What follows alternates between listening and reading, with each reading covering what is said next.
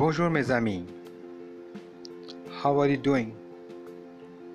Hope you are doing good. So, in today's audio, we are going to learn how to do ER verb conjugation in French.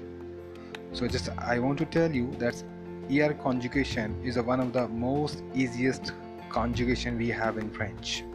So let's start.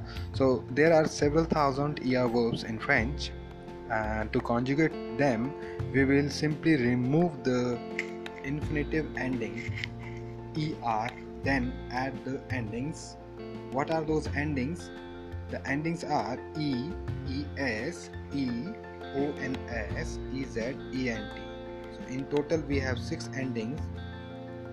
So again i repeat these six endings are e es e ons ez ent so what we will do with these endings actually we will we will remove the er ending from the main verb from the infinitive verb and then we will put these e es e ez e and ez ent ending one by one to do the conjugation. Okay?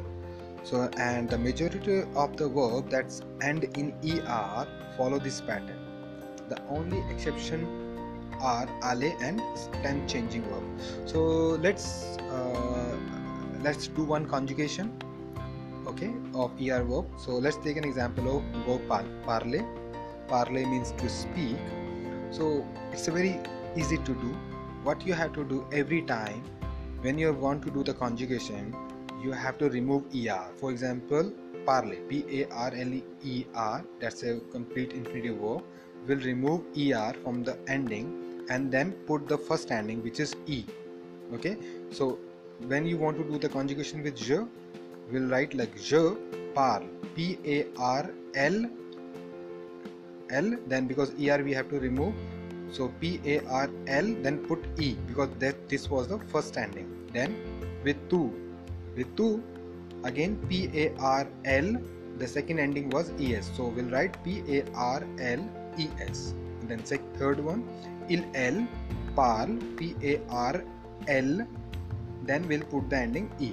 Then nous nous parlons p a r l then ending ons and then vous parlez p a r l ending is ez and the last one is il l plural p a r l e n t so this is how you have to put we have you have to remove er every time and put these endings. Okay so don't forget to put this ending because with the help of ending you can easily easily do all the conjugation of any kind of er verbs okay except aller and the stem changing so let's do uh, very quickly we'll do the small exercise of er verb conjugation so that we you can easily understand whether you understand it or not. So I'll give you a small exercise. You have to do your own and just you have to give the answer yourself and then I'll tell you the answer. Okay. I will simply give you the pronoun or subject and the conjugation and then you have to conjugate it yourself and then I'll tell you the answer then you can easily match it. So the very first verb is tu.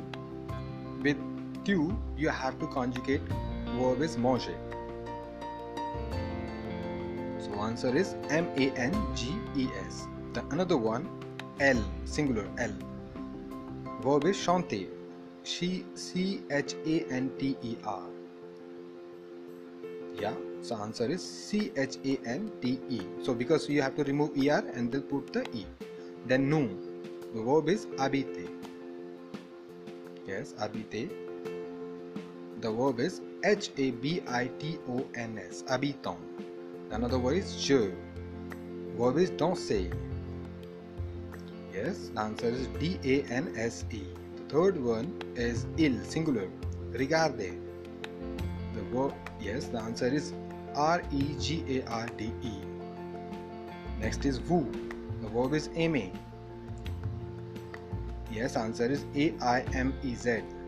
The another one is L, plural. Verb is arriver, A R R I V E R. Yes, the answer is A R R I V E N T. Another one is tu. Verb is demander.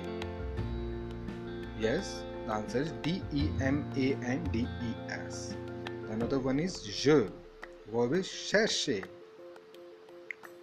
Yeah, answer is C H E R C H E. The last one is il, plural. Verb is dépenser. Yes, answer is D E P E N S E N T. Dépense. So this is how we have the exercise and the rule to do the conjugation. If you like it, please comment and your suggestions are always welcome. Till then, bye, take care, au revoir. Merci.